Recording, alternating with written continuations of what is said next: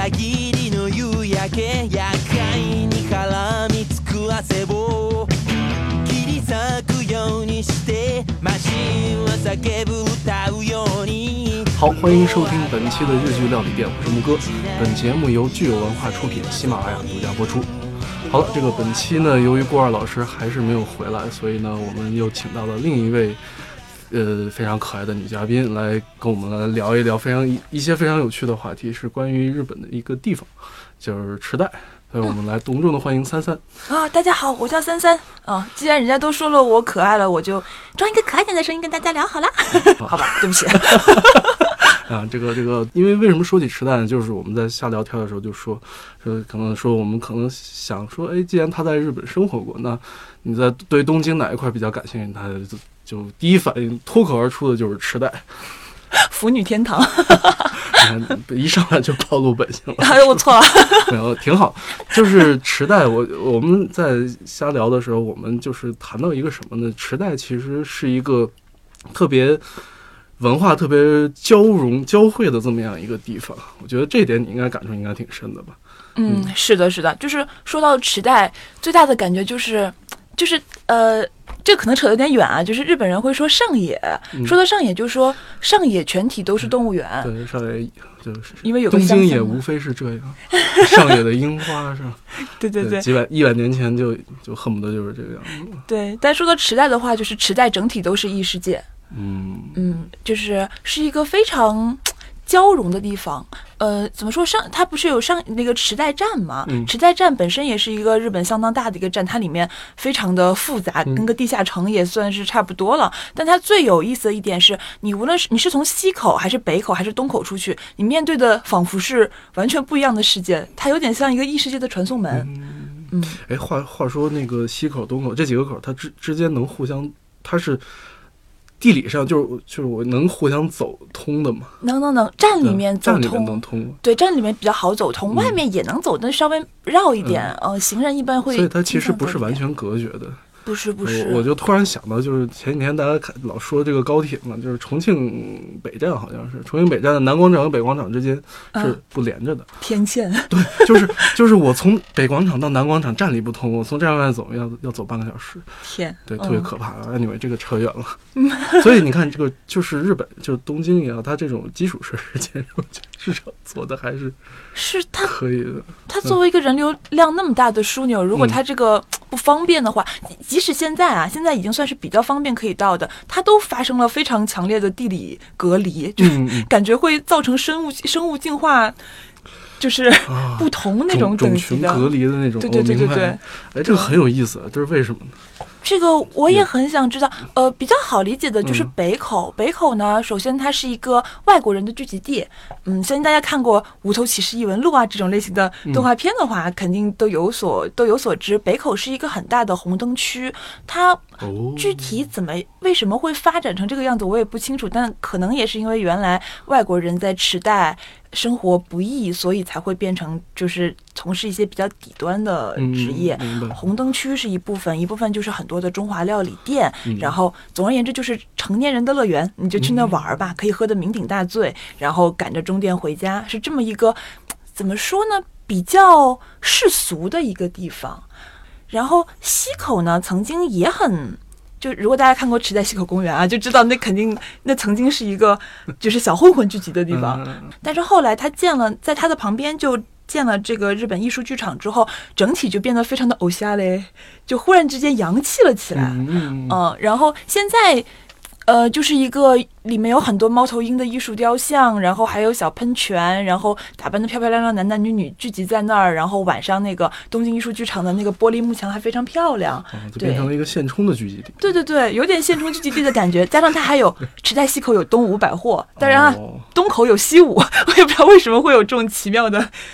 奇妙的怎么说。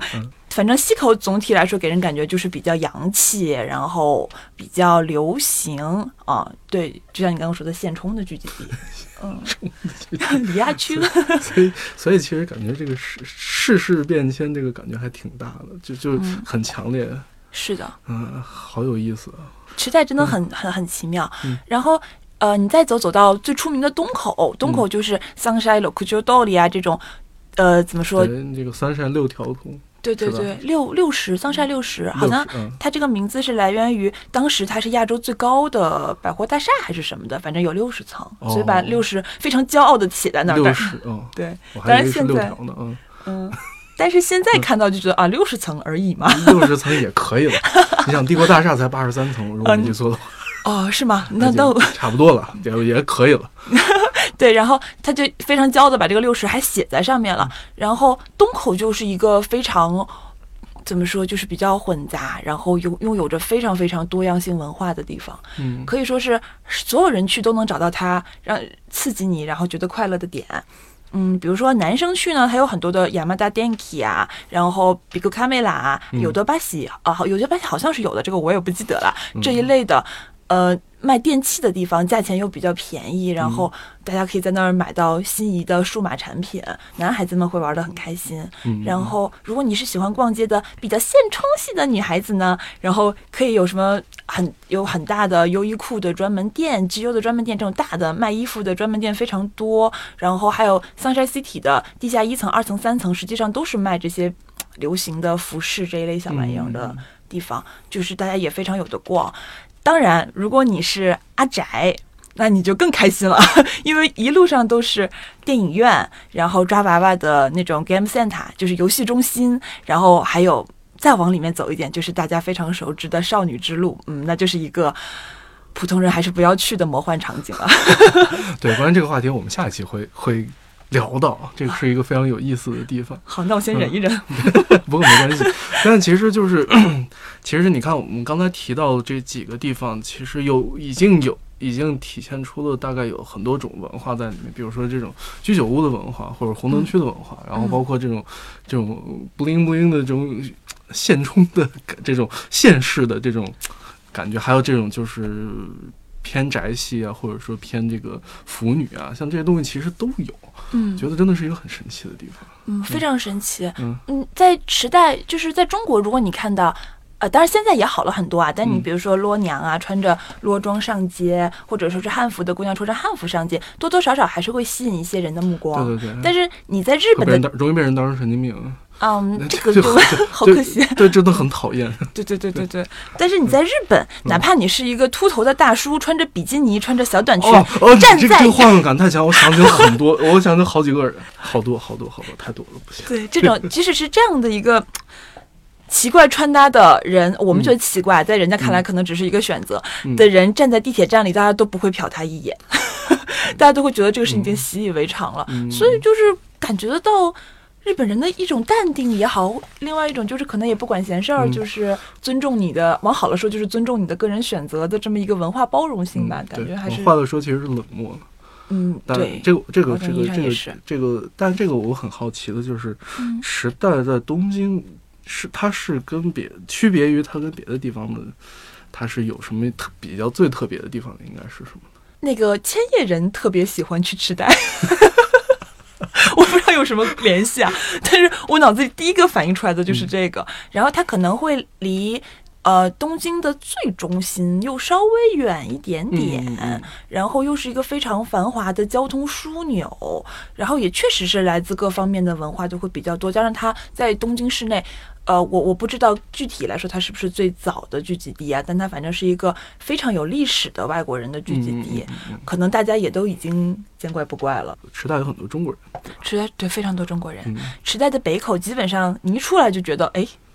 这是在哪儿？因为它有非常多的有非常多的就是中国物产店，嗯，然后也有一些韩国的物产店，然后包括周围走的人，很多人你就会听到大家都在聊中文，然后然后包括还有一家我当时特别喜欢的上海水煎包的店，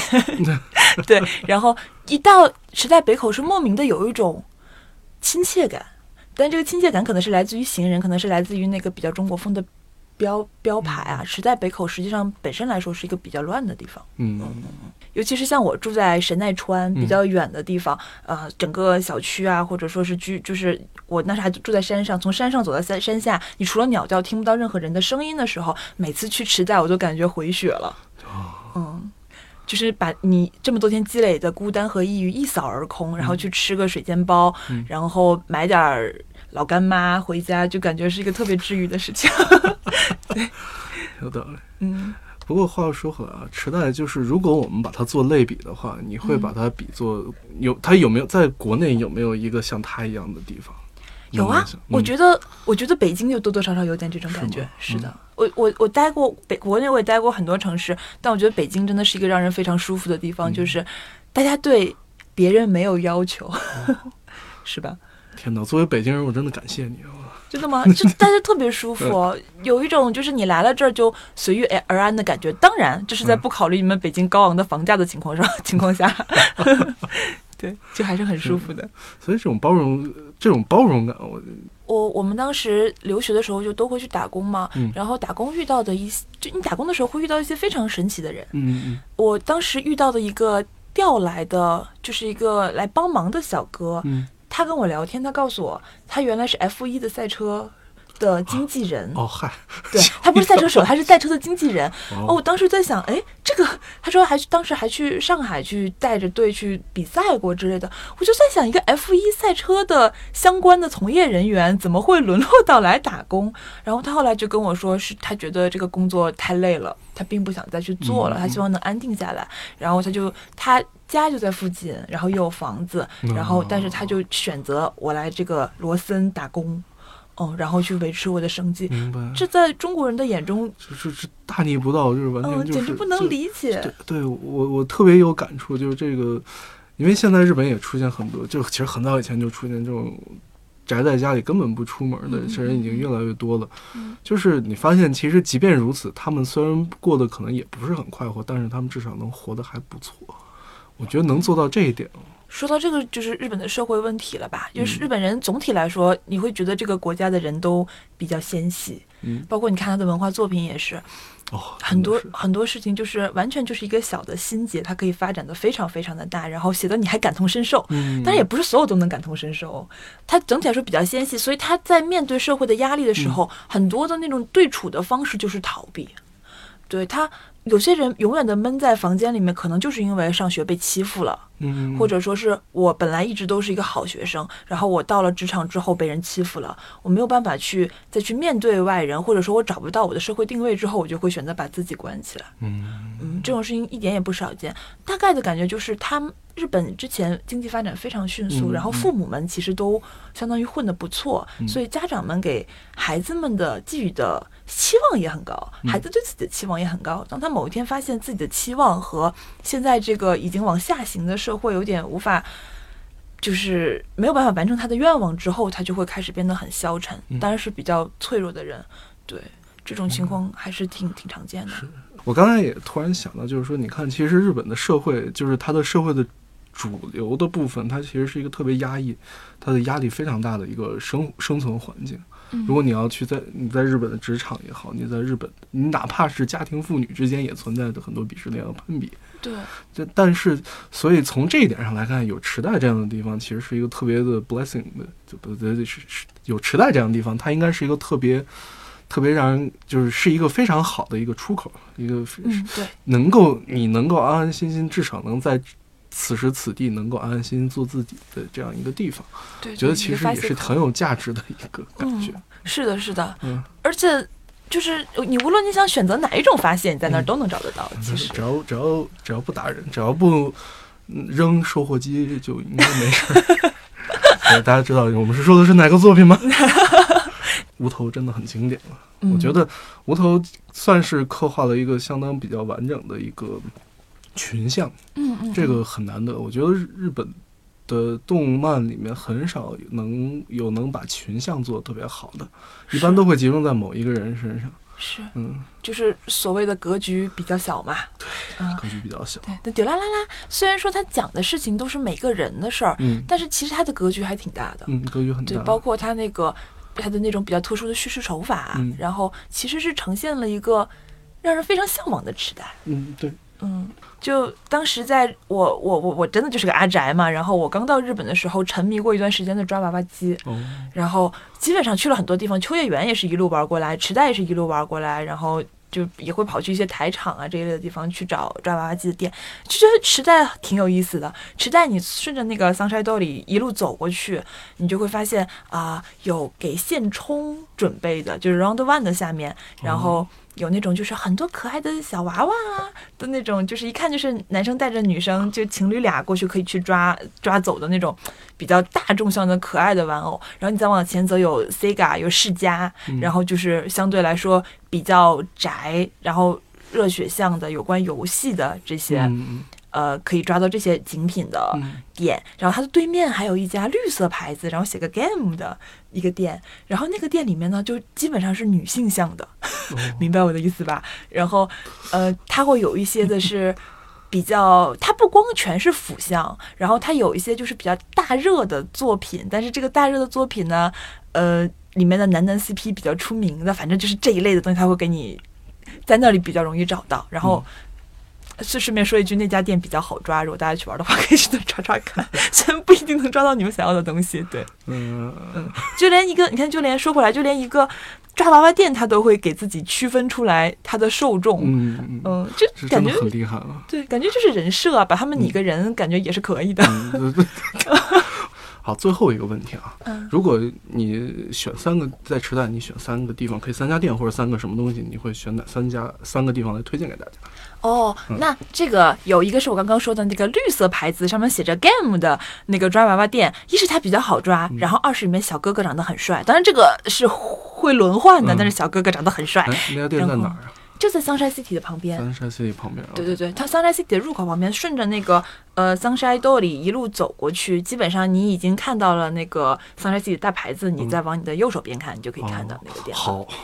嗯，哎，我这么认真听，开始 那是个女性向比较女性向比较多的店啊。当然，它的三楼、四楼、五楼也有很多的游戏机，嗯就是大家都可以去玩，是很正常的一家店。嗯只是它会比较偏女性向一点。对，那家店，呃。很好抓，小哥哥长得很帅，然后人还特别好。你去求一求他，卖个萌，让他给你把这个位置稍微挪一下，跟他说我就花了一千多块了，但是还是一点都不动，他会帮你稍微调整一下。当然，大部分店都有，只是那家的特别的，我之前去的经验来说，特人特别好啊，这是一个。还有一个当然就是